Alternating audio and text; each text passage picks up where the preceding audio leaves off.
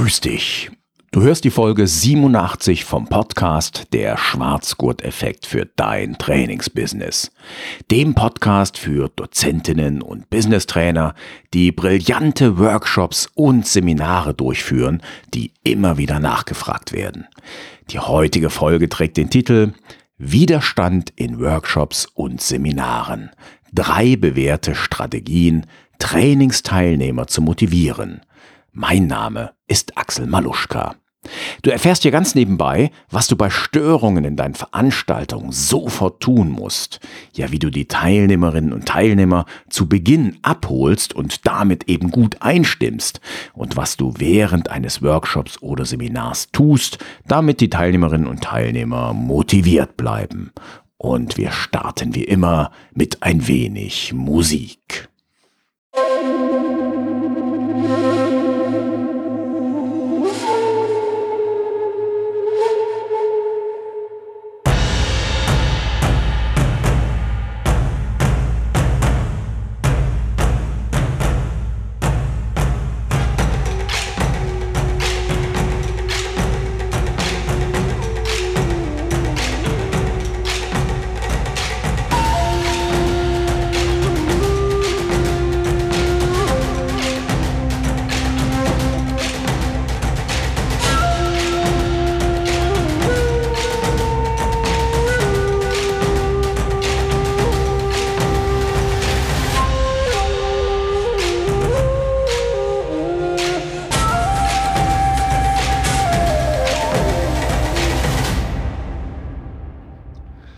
Heute geht's mal direkt mit einem Bonustipp los. Also die drei Strategien bekommst du gleich. Zu Beginn bekommst du einen Tipp, der im Grunde genommen für jeden Trainer, für jede Trainerin essentiell ist, die du auch schon verinnerlicht haben solltest. Denn wenn du diesen Tipp nicht berücksichtigst und das passiert dir mal in der Veranstaltung, dann sprengt dir das die gesamte Veranstaltung. Und der Tipp lautet, und wie gesagt, das ist ein Mantra, was seit, weiß ich nicht, 30, 40 Jahren daher gebetet wird und es lautet, Störungen haben Vorrang. Das heißt also, wenn du im Workshop, im Seminar, in deiner Veranstaltung eine Störung erlebst, ein Teilnehmer, eine Teilnehmerin zeigt sich absolut störrisch, funkt dir immer dazwischen, ja, dann haben diese Störungen Vorrang. Wenn du dich nicht darum kümmerst, dann wird dein Workshop, ja, der ist vorüber, der ist vorbei, der ist im Arsch, wie man so schön sagt. Das heißt, du kannst da eigentlich nicht mehr viel machen, du kannst die Veranstaltung vergessen. Und ich habe das mal bei einem wirklich echt super guten Trainer und Speaker erlebt bei Michael Rosier. Ich denke, ich werde auch mal auf seiner Homepage verlinken. Ähm, bei ihm durfte ich einen Workshop erleben. Da ging es eben um das Thema besser werden als Speaker und er hat dann auch das Thema behandelt, Störungen sowohl bei einem Vortrag, ja, was wir Speaker und Speakerinnen so erleben, aber eben auch in Trainings. Und da haben wir sozusagen, wir sollten mal, wir waren alles erfahrene Trainerinnen und Trainer, Dozenten etc. Und da sollten wir mal zeigen, wie wir mit so einem Störenfried umgehen. Das heißt, der Michael hat den einmal gemimt im Publikum und dann haben drei, vier wirklich erfahrene Kollegen gezeigt, wie sie damit umgehen. Aber ja, so richtig zufrieden war Michael nicht und die Leute waren es auch nicht. Und dann hat er gezeigt, wie er das macht. Ja, ähm, und zwar hat er den Störenfried sofort abgeholt. Das heißt also, die Störung kam rein, ich weiß nicht mehr, was für ein provokanter Spruch das war. Und er hat dann nur gesagt, oh ja, ich merke, Sie sind ganz schön frustriert. Ähm, ist da irgendwas dahinter? Wollen Sie irgendwas sagen? Und dann der Störenfried das noch weiter ausgeführt. Ja, und dann war er im Grunde genommen ruhig. Und Michael hat dann eben gesagt, hey, die Leute, die stören, die wollen, ja, die wollen einfach nur verstanden werden. Die wollen in dem Sinne ein Stück weit Mitgefühl, also jetzt nicht das Mitgefühl im Trauerfall, sondern dass jemand mitfühlt, dass jemand die Gefühle nachvollziehen kann. Und wenn das passiert ist, sind die Leute im Grunde genommen schon beruhigt und stören nicht mehr.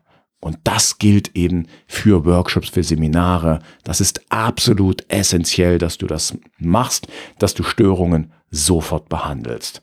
Und ich habe das mal erlebt vor langer, langer Zeit. Uh, und mir ist dann im Nachhinein bewusst geworden, als der Michael das so in seinem in seinem Workshop erklärt hat, dass ich im Grunde genommen genau diesen Tipp schon seit Ewigkeiten, seit 20 Jahren äh, intuitiv befolge, ohne dass ich mir dessen bewusst gewesen wäre. Äh, ich hatte vor, ja, das mag jetzt, wie lange mag das her sein? 15 Jahre mag das her sein. Da habe ich eine Gruppe Arbeitsloser unterrichtet und ich habe mich halt bemüht, den Menschen immer was mitzugeben, was für sie relevant ist, was wirklich wertvoll ist. Also ich will da jetzt keine äh, ehemaligen Kolleginnen und Kollegen in die Pfanne hauen, aber ich habe eben auch gehört, dass manchmal Themen so 0815 Themen abgehandelt wurden, die für die Leute total langweilig waren. Naja, und da gab es halt so einen Typen, ich weiß nicht mehr, wie lange der arbeitslos war, aber halt, er saß damit in der Runde und der äh, hat mich dann so, ja, wie soll ich das sagen, angemacht, provoziert und gesagt, hören Sie mal, wenn wir alle hier Arbeit hätten, dann wären Sie doch arbeitslos. Und ich muss zugeben, das hat mich damals schon ein Stück weit angetriggert, weil ich schon damals das Bedürfnis hatte, nicht mehr mit Arbeitslosen zusammenzuarbeiten, sondern eben ja mit mit Businessmenschen, mit äh, Business-Teams, mit Firmen, mit Unternehmen, vielleicht auch mit Behörden. Also ich wollte weg von diesen Arbeitslosen-Schulungen, die echt scheiße bezahlt werden, aber für mich als Trainer im Endeffekt sehr wertvoll waren.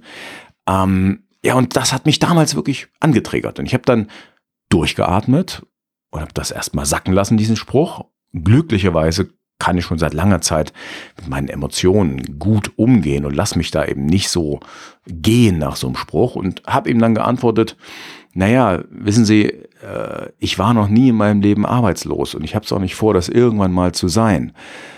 Ich habe Scheißjobs gemacht in meinem Leben. Ich habe in Callcentern Telefonverträge verkauft. Ich habe beim Pizza Hut gearbeitet. Ich habe also, äh, ich hab, bin mit einem mit einem Transporter durch die Gegend gefahren von Postfiliale zu Postfiliale und habe da diese Geschenkgutscheinständer aufgefüllt. Solche Jobs habe ich gemacht, aber ich war nie arbeitslos. Und vielleicht kann ich Sie ja inspirieren, eine ähnliche Denkweise ähm, anzunehmen und auch Jobs zu machen, die vielleicht im ersten Moment nicht so ihr Traumjob sind, aber die halt ein bisschen Kohle bringen. Ja, apropos Störungen, jetzt bin ich gerade hier bei der Aufnahme kurz rausgekommen, weil mich irgendein Typ angerufen hat, der mir eine SEO-Dienstleistung verkaufen wollte. Ähm, da hat die Störung natürlich insofern Vorrang, dass ich nicht wusste, wer ruft mich an. Ähm, ich habe ihm aber gesagt, dass ich kein Interesse habe und er mich nicht wieder anrufen soll. Ja, also wie gesagt, damals habe ich dann äh, so reagiert und habe hab den, ähm, bin also auf seine, auf seine Äußerung eingegangen ähm, nicht ganz perfekt. Also perfekt wäre es gewesen, wenn ich ihn erstmal emotional abgeholt hätte, gesagt hätte, ja, sie sind ganz schön frustriert, dass sie hierher geschickt wurden vom Jobcenter, Arbeitsamt, was weiß ich, wie das damals hieß. Äh, kann ich gut verstehen. Und wissen Sie, was ich gemacht habe, wenn ich zum Beispiel zu wenig Aufträge hatte oder keinen Job hatte? Und dann hätte ich meine äh, Geschichte erzählen können. Aber äh, Okay, also ich habe, glaube ich, nicht ganz falsch reagiert damals vor 15 Jahren oder wann das war. Vielleicht war es ist auch 18 Jahre her, ich weiß nicht mehr genau. Ähm, aber ich hätte noch einen Tick besser reagieren können. Im Sinne des den anderen emotional abholen. So, das war der Bonustipp. Und dann kommen wir zu den drei Strategien. Und Punkt Nummer eins lautet, what's in it for me? Also, kläre immer ganz zu Beginn deiner Veranstaltung, was haben die Teilnehmerinnen und Teilnehmer davon? Also was haben sie davon, wenn sie den halben Tag, den Tag, die zwei Tage, die Woche oder wie viel auch immer mit dir zusammenarbeiten, wenn sie mitmachen? Kläre zu Beginn die Frage, stelle Relevanz her. Ähm, ja, einfach kündige an, was ist das Ergebnis, wenn Sie mitmachen. Und ich gebe dir ein Beispiel aus meinen Workshops, äh, in einem Kommunikationsworkshop habe ich gesagt, wir werden heute im ersten Teil eine einfache Methode behandeln, mit der 70 Prozent aller Konflikte sofort entschärft werden können, also die gar nicht eskalieren. Ja, und äh, dann habe ich gefragt, wer möchte das kennenlernen? Und da haben die meisten gesagt, äh, äh, ich, ich, ich, oder haben sich gemeldet oder so. Also das ist so ein Einstieg, den habe ich ganz gerne immer wieder gewählt bei meinen Kommunikationsseminaren und Workshops ähm, ja, wenn du Teamleiterin, Teamleiter bist und ähm, die Kommunikation in deinem Team verbessern möchtest, stehe ich natürlich nach wie vor gern als Workshopleiter zur Verfügung. Ruf mich an oder schick mir eine E-Mail. Ein anderes Beispiel aus einem Impulsvortrag, den habe ich gerade letzte Woche per Video aufgenommen, habe mich damit beworben für eine größere Veranstaltung. Und da geht es um das Lebensglück. Und äh, dort habe ich dann Einfach gesagt, ähm, ganz zu Beginn, wenn du das richtige Prinzip anwendest, nämlich meine SFL-Formel, dann kannst du das Glück in dein Leben ziehen. Und das ist nicht so schwer, wie viele Leute denken. Also direkt zu Beginn, stelle klar, was haben die Teilnehmerinnen und Teilnehmer von deiner Veranstaltung. Du kannst natürlich auch Erwartungen abfragen. Also es wird zwar oftmals so heutzutage gesagt, ja, soll man nicht mehr am Flipchart die Erwartungen festhalten. Ich mache das immer noch, ich finde es gut, weil ich dann eben auch erfahre, was die Leute wollen, was die Leute erwarten, was sie, was sie gern hätten. Und ich frage zum Beispiel auch bei meinen Studierenden, äh, hey Leute, was erwartet ihr von unserer Veranstaltung? Was erwartet ihr von der Vorlesung, von unseren Fachcoachings? Und da kommen dann ganz viele Antworten, ja, dass es Spaß macht. Also vor allen Dingen in den Mathe-Vorlesungen, da äh, kommt das oft dass ich es endlich verstehe. Und dann sage ich manchmal zu Beginn, hey, ich glaube, hier sitzen 27 Menschen im Raum. Und ich glaube, wenn ich es richtig gezählt habe, fünf waren echt ehrlich. Die haben gesagt, wir wollen die Klausur bestehen. Oder wir wollen sogar die Klausur gut bestehen. Ich glaube, das wollen im Endeffekt doch alle von euch. Also die meisten Leute kommen in eine Vorlesung, in ein Fachcoaching zum Thema Mathe oder Statistik, weil sie die Klausur bestehen wollen, ne? weil sie das endlich verstehen wollen. Du kannst natürlich auch äh, das so machen, dass du konkrete, reale Situationen der Teilnehmerinnen und Teilnehmer abfragst und dass du dann dort Lösungen entwickelst. Also das mache ich auch gern in Kommunikationsworkshops, dass ich ganz konkrete Situationen erfrage, die halten wir fest und im Lauf des Workshops ähm, passe ich dann, schnappe ich mir immer so ein, eine Situation, die eben genannt wurde und entwickle da mit einer Methode, die ich vorher vorgestellt habe, eine Lösung und das passt immer echt gut, das klappt gut, da sind die Leute zufrieden und vor allen Dingen haben sie eben gesehen, hey, ja, ich kann ja mit dieser Methode tatsächlich eine Lösung entwickeln. Also auch das ist etwas, was ich dir empfehle. Die Strategie Nummer zwei oder Punkt Nummer zwei, der heißt ganz einfach einbeziehen, mitmachen. Ich meine, du bist Profi, gehe ich mal von aus. Ne? Du hast schon ein paar Mal mit Gruppen zusammengearbeitet, als Dozentin, als Business Trainer, wie auch immer du dich nennst, Lehrer, was auch immer. Und du mixt natürlich deine Lernmethoden. Du verwendest verschiedene Methoden. Ja, du hältst vielleicht kleine Impulsvorträge, um so Input zu geben. Vielleicht arbeitest du mit einem Whiteboard, mit Flipchart, mit einer Präsentation. Natürlich diskutierst du auch mal. Du führst hoffentlich auch Simulationen durch. Also wendest das, was ihr gelernt habt, an. Äh, früher hat man dazu Rollenspiel gesagt, das ist auch ein bisschen verbrannt der Ausdruck, ne? das hast du wahrscheinlich auch schon mitbekommen. Vielleicht präsentierst du Fallstudien oder Best Practices, wie man so schön sagt. Du verwendest natürlich Storytelling. Du lässt in Gruppen zusammenarbeiten, in kleinen Gruppen. Äh, die Leute präsentieren ihre Ergebnisse. Du lässt vielleicht auch mal eine Einzelarbeit durchführen. Und natürlich gibt's auch praktische Übungen bei dir. Vielleicht macht ihr auch mal so eine kleine Mini-Bühne, wo die Leute etwas selber präsentieren. Also du mixt deine Methoden. Und dabei ist eben ganz wichtig, dass in deinen Methodenmix reinkommt, dass die Leute aktiv sind, dass sie sich einbringen, dass sie richtig mitmachen, dass sie wirklich das, was sie gelernt haben, üben, dass sie zeigen können, sich präsentieren können. Und auch das stille Mäuschen oder dieser äh, graue Typ im Hintergrund, der wird irgendwann auftauen und hat Bock dann mitzumachen. Und sei es, dass er in der Kleingruppenarbeit sich einbringt oder eben auch sie.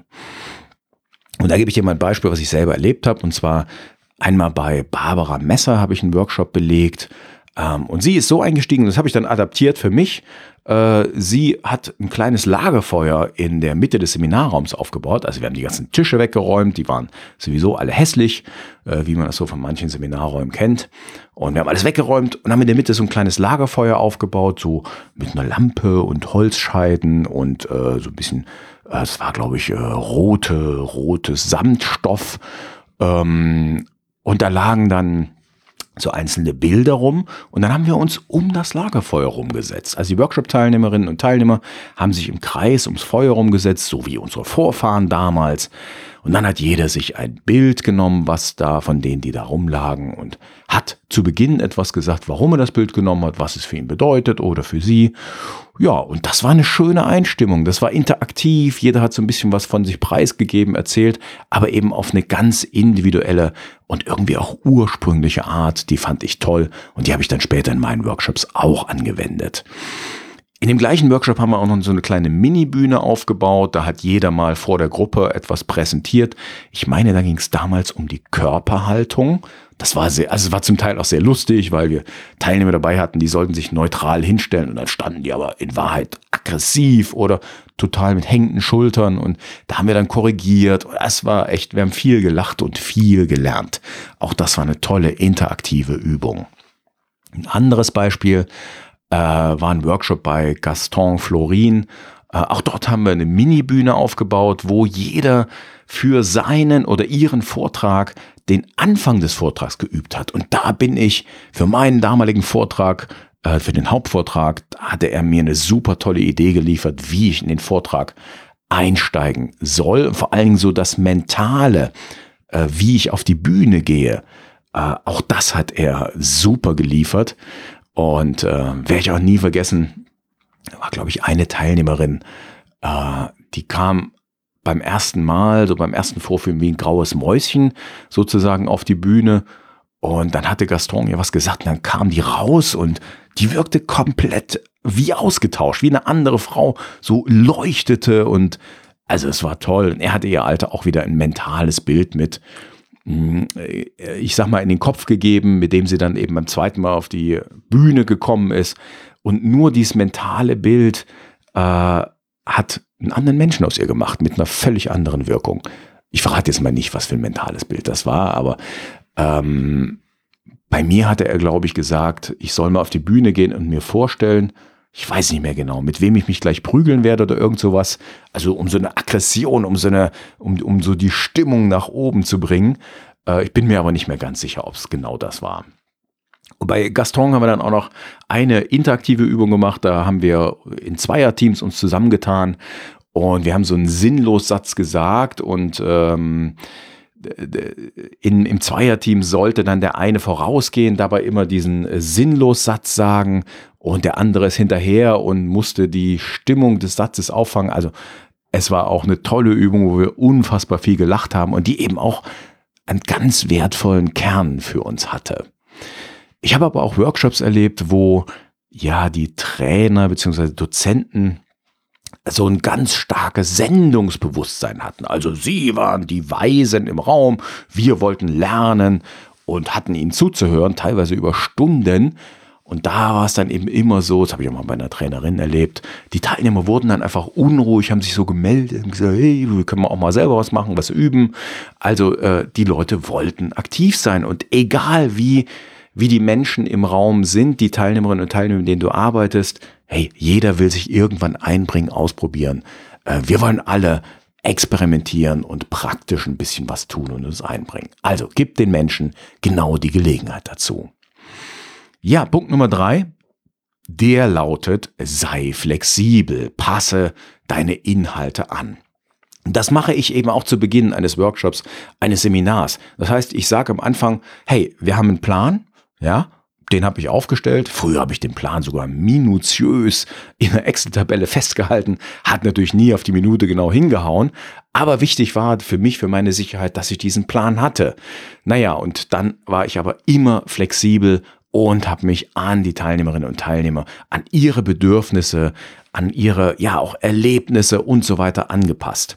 Dabei achte ich immer auf die Gesichter und vor allen Dingen die Körperhaltung aller Leute. Und ich thematisiere das auch. Ja, ich sage dann so, Mensch, ähm, Peter, du siehst gerade so aus, als hättest du überhaupt keinen Bock mehr auf, hier auf unsere Veranstaltung. Äh, magst du uns mal sagen, was los ist bei dir? Also bin ich dann ganz offen, je nachdem natürlich, äh, was das für eine Teilnehmerzusammensetzung ist, aber so bei Teams, die sich kennen, da kannst du das bringen.